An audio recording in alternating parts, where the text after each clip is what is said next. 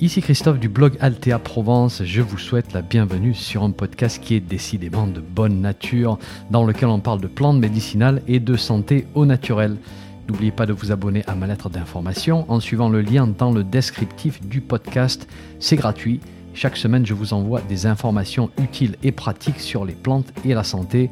Et puis au passage, vous allez recevoir un petit PDF cadeau sur la confection de produits maison à base de plantes. Allez, si vous êtes prêts, on démarre. 3, 2, 1, c'est parti. Bonjour, aujourd'hui j'avais envie de vous parler des graines germées.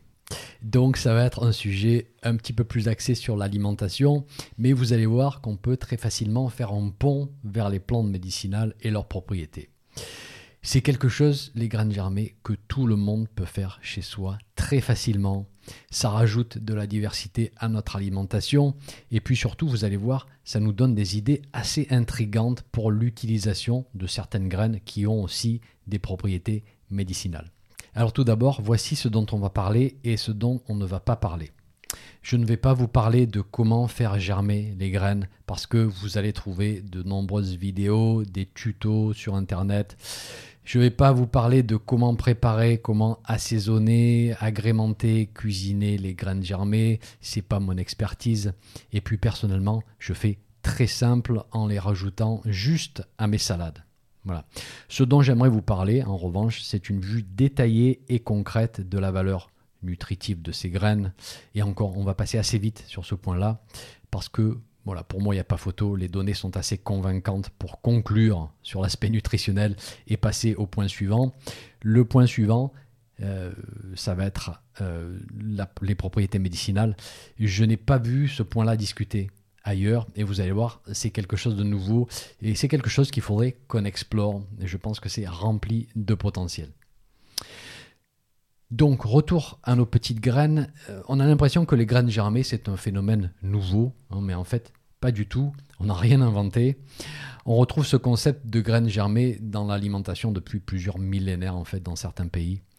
Et puis, dans les années 1980, on voit une popularité croissante des graines germées dans les pays occidentaux, donc ça débarque un petit peu hein, comme nouveauté. Mais on reste tout de même dans des cercles assez réduits de la population.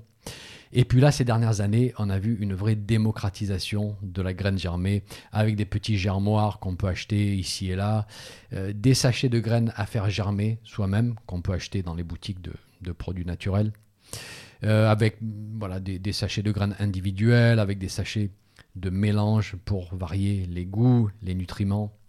Euh, c'est quelque chose qui plaît beaucoup parce que ça se rajoute très facilement à une salade, par exemple, ça rajoute du croustillant. C'est très goûteux hein, en fonction de la graine que vous avez, choisie.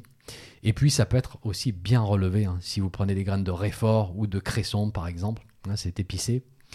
Facile à préparer, pas cher. Voilà. Et puis surtout, ça nous intéresse parce qu'il y a une densité nutritionnelle assez remarquable. Et notez au passage que entre les graines germées et ce qu'on appelle les jeunes pousses, il n'y a pas énormément de différence. Voilà, on ne sait pas trop où s'arrête la graine germée et où commence la jeune pousse. Alors en, gros, hein, au plus on attend, et au plus on a une jeune pousse qui prend de la hauteur, et au plus la graine va, fondre et disparaître. Et il y a toute une discussion au sujet de la distinction entre les deux. Euh, pour les jeunes pousses, certains ne coupent que la partie verte, euh, alors que pour les graines germées, on mange tout, hein, la graine, les racines, le germe, etc. Et je vous dirais que chez moi, là encore, c'est très simple. On les mange à différents stades. Parfois, on les oublie un petit peu et elles sont plutôt au stade de jeunes pousses, mais on s'en moque, on mange tout, rien ne se perd et on se régale. Bon, à ce stade, je vous propose de passer en revue les différents types de graines que vous pouvez faire germer. Et je vais les classer par famille botanique. Hein, parce que si vous vous intéressez au monde végétal et au monde des plantes médicinales, il faut connaître ces différentes familles dont on va les réviser un petit peu ensemble. D'abord la famille des brassicacées, qu'on appelait dans le passé les crucifères, la famille du chou. Et nous avons ici, à faire germer, les graines de brocoli, de chou rouge, de chou vert, de chou chinois, de navet, de radis rose ou de radis noir, les graines de réfort, donc une grande sélection dans cette famille. Ensuite, la famille des fabacées, qu'on appelle aussi les légumineuses pour tout ce qui est nourriture. Fenugrec, azuki, haricots mango, lentilles vertes, lentilles noires, lentilles corail, vous avez le soja, les petits pois, les pois chiches. Ensuite, la famille des poacées, qu'on appelle aussi dans l'alimentation les céréales, c'est-à-dire avoine, blé, épeautre, camoute, millet, riz, seigle. Euh, certaines sont à éviter si vous avez une alimentation sans gluten. Et on a aussi ce qu'on appelle les pseudo-céréales, c'est-à-dire amaranth, sarrasin, millet, orge, quinoa. Ensuite, la famille des apiacées, qu'on appelait avant les ombellifères. Et ici, on est dans vraiment très aromatique. Carottes, céleri, fenouil, cumin, coriandre, carvi, donc toutes ces graines peuvent être germées. Et puis, en fin de liste, on a tout un tas de graines euh, que je ne vais pas classer parce qu'elles appartiennent à des familles multiples, hein, comme les graines de betterave, les graines de chanvre, etc. Donc, vous voyez une variété assez incroyable de formes, de couleurs, de goût aussi. On peut vraiment se faire plaisir d'un point de vue gustatif. Alors à ce stade, on va euh, parler un petit peu du processus de germination. Que se passe-t-il exactement durant ce processus Comment est-ce que les nutriments sont transformés? Et pour répondre à cette question, nous avons de nombreuses études qui ont été faites qui nous fournissent des analyses nutritionnelles des graines germées. Toutes les références sont sur mon site dans l'article associé à ce podcast. Hein. Comme d'habitude, je vous mets le lien dans la description du podcast. Alors tout commence avec l'absorption d'eau à l'intérieur de cette petite graine qui à ce stade est toujours sèche. L'absorption est assez rapide. Toutes les cellules euh, de la graine vont se gorger d'eau et une fois l'eau absorbée, la graine va démarrer tout un processus qui va remobiliser les substances qui ont été stockées dans la graine. Voilà. Donc ces substances vont être dégradées et puis vont être transformées dans de nouvelles substances qui vont peu à peu bâtir ce petit morceau de végétal qui apparaît de la graine comme par magie. Et comme vous pouvez l'imaginer, euh, c'est une période de grande transformation pour la graine. C'est-à-dire qu'il y a une grande différence entre les nutriments qu'on trouvait dans la graine avant qu'elle germe et les nutriments qu'on va maintenant trouver après germination. Nous avons des études qui ont été faites sur la grande famille des poacées, hein, c'est-à-dire les céréales. Dans les céréales, on constate que l'amidon, hein, qui est une forme de stockage d'énergie, c'est un sucre complexe qui parfois entraîne pas mal de ballonnement chez certaines personnes. Eh bien, cet amidon va être transformé en sucre simple, glucose, maltose, qui seront absorbés d'une manière très rapide, très efficace on voit que les protéines sont transformées en peptides et en acides aminés, donc des formes beaucoup plus digestes en fait, déjà prédécoupées. Notre système digestif n'aura pas à faire tout le travail. Et puis, il semble que la quantité en acides aminés, euh, du moins les acides aminés essentiels, ceux que notre corps ne peut pas fabriquer, cette quantité augmente lorsque la graine germe. On a entre 2 et 5 fois plus d'acides gamma-aminobutyriques dans les graines germées. Vous avez peut-être déjà entendu parler de cette substance qu'on appelle aussi GABA, parce que c'est une substance qui agit comme un neuromodulateur, avec un effet calmant sur le système nerveux. Donc ça, c'est une substance qui va augmenter. L'acide phytique, qui est considéré comme un antinutriment et qui bloque l'absorption intestinale du calcium, du magnésium, du zinc, du fer, eh bien, euh, cet acide phytique va diminuer lors de la germination on a une augmentation de la teneur en polyphénol, qui sont des, antioxydants puissants, protecteurs de nos cellules. On a une augmentation de la teneur en vitamine C, alors qui reste relativement basse, mais qui augmente tout de même. Forte augmentation de la teneur en vitamine E, augmentation de la vitamine B9, donc les folates. Donc voilà, tout ceci est très intéressant. Ensuite, on a une étude faite sur les haricots mango. Je ne sais pas si vous voyez ce que c'est, ces, petits haricots. Euh, aussi sur les pois et les lentilles. Donc plutôt une étude faite sur les légumineuses ici. Et l'étude montre que si vous faites germer ces légumineuses, vous allez faire diminuer la quantité en protéines, lipides et glucides. En revanche, les protéines deviendront plus digestes parce que là encore, elles ont été découpées en peptides et acides aminés. Et aussi, en échange, vous allez récupérer plus de fibres. La quantité de minéraux augmente aussi. Plus de potassium, de calcium, de magnésium, de fer, de manganèse et de phosphore. Vous avez là encore dans cette famille diminution de la quantité euh, d'inhibiteurs de la trypsine et d'acide phytique qui sont deux antinutriments. Donc, si je résume, hein, la germination va entraîner plusieurs phénomènes positifs. Premièrement, une prédigestion des macronutriments en fait. Quelque chose qui ressemble un petit peu à notre processus de digestion en fait, mais qu'on n'aura pas à faire nous-mêmes. La graine a puisé dans ses réserves, elle les a cassées en petits morceaux pour pouvoir les utiliser et on va au passage en profiter lorsqu'on les mange.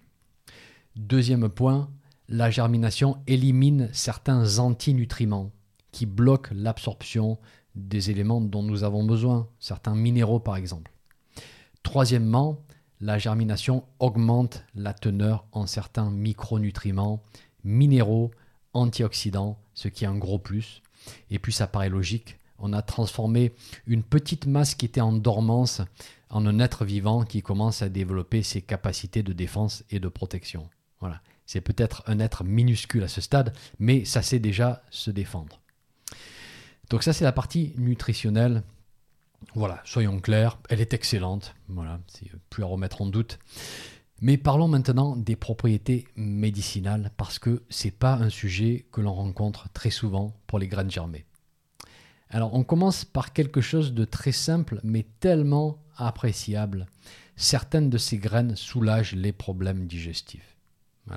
D'abord on a vu qu'elles sont très digestes, mais certaines sont aussi très aromatiques. Et qui dit aromatique dit très souvent carminatif et antispasmodique. Donc dans des termes plus simples, elles régulent la production de gaz et des ballonnements donc, et elles calment les crampes. Et ici, si vous ne retenez qu'une famille de graines, pensez aux graines d'apiacées.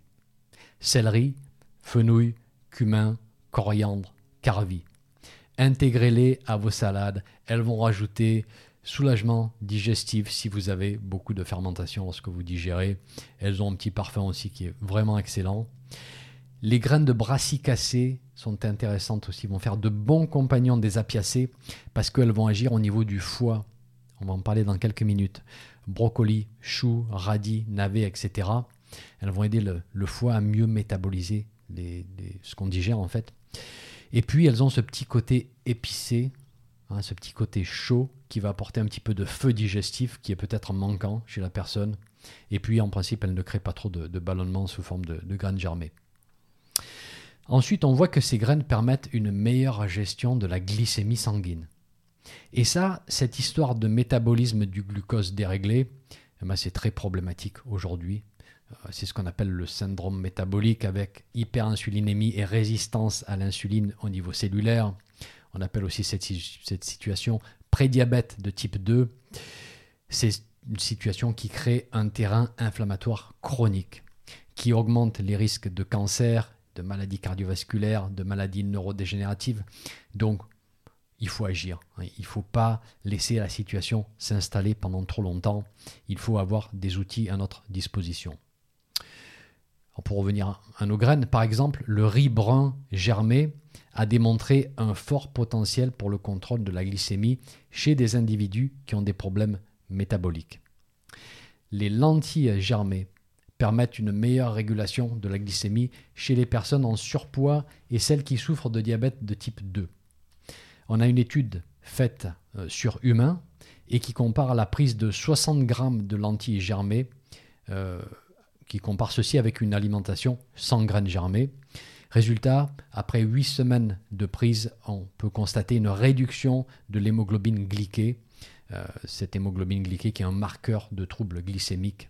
Et on voit aussi une amélioration de la sensibilité cellulaire à l'insuline, rien qu'avec des lentilles germées quand même intéressant. La graine germée qui a le plus fort potentiel pour normaliser la glycémie sanguine et l'insulinémie, c'est, je pense, le fenugrec. La graine non germée a bien été étudiée dans le passé. On, voit que c'est une plante très utile lorsqu'on souffre de syndrome métabolique. Mais là, euh, les études nous disent que la germination va augmenter en fait l'effet anti-hyperglycémique. La graine germée va réguler l'insuline et dans une étude, certes, qui a été faite sur animaux, mais on voit un effet qui est comparable aux médicaments antidiabétiques, médicaments qu'on appelle inhibiteurs de l'alpha-glucosidase. Voilà, moi je trouve ça absolument génial. Je vous dis ça parce que euh, la graine de fenugrec, en général, lorsqu'on la prend pour ces problèmes métaboliques, on doit la prendre dans des quantités assez élevées. On tourne parfois dans les 10 à 15 grammes par jour. Euh, dans certaines études sur humains, on peut monter jusqu'à 20 grammes par jour pour commencer à avoir un effet notable. Et ça fonctionne très bien, mais à ces doses, il y a parfois des ballonnements, le transit est perturbé. Et là, avec la germination, euh, on peut en prendre moins, parce que c'est un petit peu plus efficace.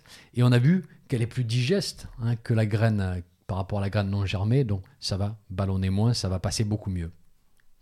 Et là, je ne suis pas en train de vous dire que si vous avez la glycémie en vrac, euh, si vous êtes en état de syndrome métabolique, vous mangez des graines germées de fenugrec et tout va aller mieux. Voilà, désolé, c'est pas possible. Ça marche pas comme ça. Mais intégrer dans une réforme de l'alimentation, de l'activité physique et d'autres paramètres qui affectent le métabolisme, la graine de fenugrec peut vraiment apporter une aide non négligeable. Ah oui, souvenez-vous, les plantes toutes seules, parfois on plafonne assez vite, mais le mariage plante plus réforme de nos habitudes de vie, enfin du moins celles qui nous sont toxiques, alors là on a un très très beau mariage. Autre propriété à connaître, certaines graines germées nous offrent une protection cardiovasculaire. Je reviens au riz brun germé parce que dans les études, il semble avoir un effet protecteur sur le système cardiovasculaire avec meilleur métabolisme des lipides, donc régulation des taux de cholestérol, des triglycérides, etc. Réduction du stress oxydatif qui participe au développement de la plaque artérielle au travers de l'oxydation du LDL et modification positive d'autres paramètres qui, sont considérés comme risques cardiovasculaires aujourd'hui. Le sarrasin germé réduit lui aussi le risque cardiovasculaire et les désordres métaboliques. Il réduit les problèmes d'hypertension. Alors je précise que tout ceci a été démontré sur animal et pas confirmé sur humain. Donc à prendre avec un petit grain de sel, mais tout de même, voilà, une graine de sarrasin germé, ça nous donne des pistes. Les pois chiches germés ont un effet régulateur sur la lipidémie sanguine encore avec réduction du cholestérol total, augmentation du HDL, réduction des triglycérides. Dans une étude qui a été faite sur animaux, les résultats sont comparables à une classe de médicaments dont vous avez peut-être entendu parler, qui s'appelle les statines. Et je ne vais pas rentrer dans la discussion au sujet des lipides sanguins et du cholestérol, ce qui est bon, ce qui n'est pas bon, c'est une discussion complexe, ce n'est pas le but de ce podcast. Ensuite, nous avons des propriétés anti-cancer. La famille des brassicacées est particulièrement intéressante et utile ici, vraiment une famille remarquable. Euh, les brassicacées qui contiennent des constituants soufrés, c'est-à-dire des constituants qui contiennent du soufre et qui aident notre foie à éliminer les polluants et les toxines. Dans une étude, euh, on donne des graines germées de brassicacées et de légumineuses à 10 hommes et 10 femmes en bonne santé pendant deux semaines. Ensuite, on mesure les dommages qui ont été infligés à l'ADN de certaines cellules. Alors nos cellules souffrent tous les jours, c'est normal, ça fait partie de la vie sur Terre. Bon, en particulier, ça fait partie de la vie dans nos sociétés modernes. Et eh bien là, on voit que les cellules ont moins de dommages chez ceux qui ont consommé des graines germées de ces deux familles comparé au groupe contrôle. Et qui dit moins de dommages à l'ADN dit moins de risque de cancer. Voilà. Et je précise que les constituants qui nous intéressent euh, ici sont présents en plus forte quantité dans les graines germées voilà, que, dans la plante mature. Donc on va avoir décuplage de ces propriétés-là. On voit une plus forte teneur en glucosinolate en particulier, hein, très utile pour la détoxification des toxines et des substances cancérogènes, comme je vous disais. Ensuite, autre point intéressant, nous avons des propriétés anti-ulcères de l'estomac ou du duodénum avec une destruction de l'Helicobacter pylori. l'hélicobacter, cette petite bactérie qui se loge dans la paroi de l'estomac et qui fait des dégâts si on n'agit pas et qui va mener peu à peu à l'ulcère. Alors, quelle est cette... On a une graine en particulier qui a cet effet-là. Quelle est la petite graine qui va détruire l'hélicobacter Eh bien, figurez-vous que c'est le petit pois. Du moins, le petit pois germé. Alors, j'ai pas encore fait germer de petits pois pour la consommation, mais j'ai lu qu'une fois germé, il faut les passer à la vapeur avant de les consommer, hein, vu que c'est une légumineuse et que on ne consomme pas les légumineuses crues en général, elles ne sont pas digestes. Donc voilà, petit pois germé, je vais essayer de tester ça de mon côté, mais toujours est-il qu'une étude démontre euh, que l'effet anti-hélicobacter est attribuable au polyphénol qu'on va trouver dans le germe. L'étude a été faite in vitro, mais je pense qu'elle est tout à fait applicable à un contexte réel ici. Alors comment j'en arrive à ce type de conclusion? Eh bien parce que dans l'estomac, la bactérie sera exposée directement au polyphénol. Et on sait que les polyphénols, d'une manière générale, ne sont pas détruits dans l'estomac, vu qu'on arrive à les absorber et qu'ils ont un effet systémique dans tout notre corps. Voilà, c'est un petit peu un jugement approximatif, je vous l'accorde, mais c'est comme ça que j'arrive à me faire une idée pour voir si un résultat obtenu in vitro pourrait être applicable en situation réelle, in vivo, chez l'humain. Voilà, je me dis, D'accord, mais est-ce que la plante ou alors est-ce que les constituants de la plante qui nous intéressent vont arriver à atteindre cet endroit en particulier? Eh Oui, parce que dans un tube à essai, ben, on met tout à, tout à la fois, tout mélangé, donc bon, ça fonctionne. Mais après, il faut que le constituant soit distribué dans tout le corps et arrive à atteindre la cellule en question, le tissu en question. Bon, ben voilà, dans l'exemple que je viens de vous donner, euh, ça, ça, ça se fait dans l'environnement de l'estomac. Donc euh, l'effet va se produire, à mon avis. Les polyphénols du petit pois germé vont rentrer en contact avec la bactérie dans mon estomac et donc probablement applicable dans un contexte réel. Et bien sûr, ça ne me dit pas combien en manger, pendant combien de temps, etc., etc. Et en toute franchise, pour une infection à l'hélicobacter, on ne va pas se reposer uniquement sur des petits pois germés, du moins si on n'a pas de recul. Euh, c'est pas ce que je suis en train de vous dire, voilà. Mais c'est à rajouter à l'alimentation en combinaison avec d'autres plantes, d'autres mesures. Voilà. Et pour information, les graines de brassicacées ont aussi cette propriété anti-hélicobacter euh, au travers des glucosinolates, voilà les fameux composés soufrés. Ensuite, nous avons des propriétés phytoœstrogéniques, c'est-à-dire des substances qui vont aller activer d'une manière sélective les récepteurs à œstrogènes alors là, c'est les graines germées de soja et de légumineuses d'une manière générale. Et une graine qui a démontré des propriétés phytoestrogéniques intéressantes, c'est la graine de trèfle rouge, avec la germination qui augmente la teneur en isoflavone. Donc, un bon rajout à l'alimentation pendant la ménopause, ou alors si on suspecte un excès œstrogénique, peut-être à cause de perturbateurs endocriniens, euh, des excès œstrogéniques qui basé sur ce qu'on sait aujourd'hui, serait peut-être impliqué dans certaines conditions chroniques comme l'endométriose ou les fibromes, ou le risque du cancer du sein ou de l'utérus. Alors de notre côté, s'il y a passé de cancer hormonodépendant, la position classique, c'est de contre-indiquer ces substances, bien que la réalité est plus complexe. Et je n'aurai pas le temps de m'exprimer pleinement sur ce sujet-là parce qu'il y a beaucoup de subtilités à prendre en compte. Et sans vous donner ce contexte global, si cancer hormonodépendant, il y a une contre-indication avec ces graines germées qui contiennent des phytoestrogènes. Je finis avec l'herbe de blé, donc qui provient du blé germé, très riche en chlorophylle, on peut l'incorporer à des jus de légumes. Et on voit que c'est un aliment qui peut aider les personnes qui souffrent de thalassémie, c'est-à-dire des anémies qui sont héréditaires. L'herbe de blé permet aux patients de réduire le volume de transfusion de 25%, c'est incroyable, et d'augmenter l'intervalle entre deux transfusions de quasiment 30%. C'est quand même excellent tout ça. Et ça sort pas de mon chapeau, hein, ça sort d'études. Les références sont sur mon site. Et je vais m'arrêter là, mais sachez qu'on a d'autres études sur d'autres graines avec un futur plein de potentiel thérapeutique. Donc un petit résumé de ce qu'on a dit. Les graines germées de la famille des brassicacées ont un effet détoxifiant puissant grâce au glucosinolate qui favorise un meilleur métabolisme des substances cancérogène au niveau du foie, et donc un effet pour la prévention du cancer, aussi un effet anti-hélicobacter pylori, donc un effet anti-ulcéreux. On a parlé du petit pois aussi dans ce même contexte. Les graines germées de la famille des poacées et des fabacées ont un effet régulateur sur la glycémie, sur la lipidémie sanguine aussi. On a parlé pour la glycémie en particulier du fenugrec, mais aussi des lentilles germées. Les graines germées de la famille des fabacées protègent le système cardiovasculaire. Hein. Euh, on a vu que le sarrasin avait cet effet-là aussi. On a vu le cas du pois chiche pour faire baisser la lipidémie sanguine.